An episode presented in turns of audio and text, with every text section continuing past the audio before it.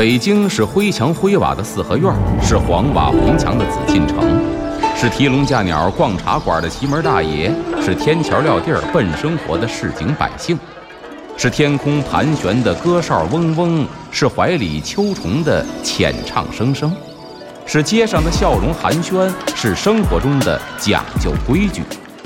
北京就是 FM 一零一点八，娱乐三里屯儿，阿龙说北京。据传说，北海的白塔镇海眼；据传说，北京曾是八臂哪吒城；据传说，北新桥的水井锁蛟龙；据传说，高粱赶水把命送；据传说，故宫的角楼是鲁班修。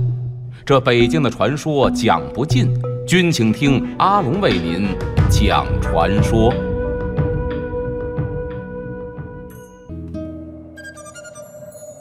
人生不免嬉笑怒骂，得意大可谈笑风生，失意不妨一笑了之。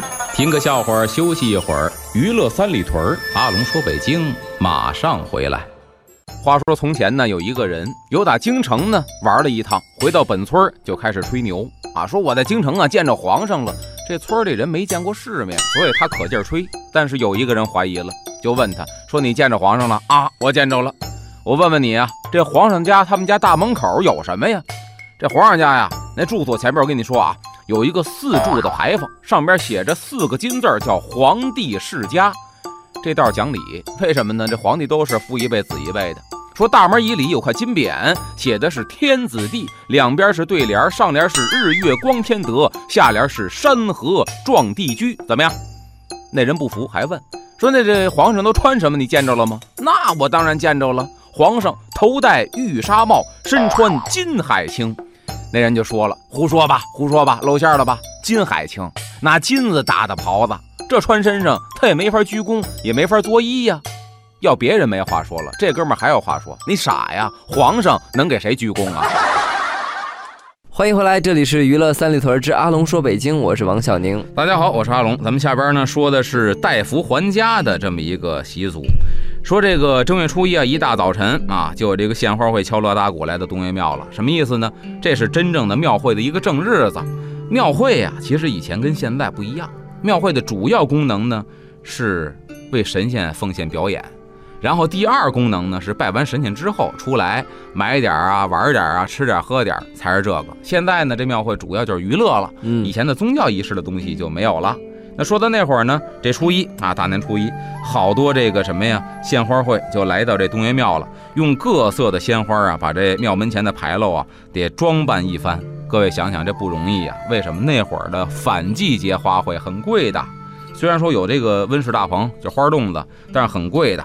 然后呢，这个装饰一新之后，再去庙里边烧香去拜神，拜完来出庙，从这牌楼上边呢，每个人就取一朵花啊。为什么呀？因为已经供完这个牌楼了，这花呢，按那会儿人讲究沾了仙气儿那意思了。嗯，您出来呢，头上戴上一朵，从上摘一朵戴在头上，回到家里边就等于把福气给带回家去了。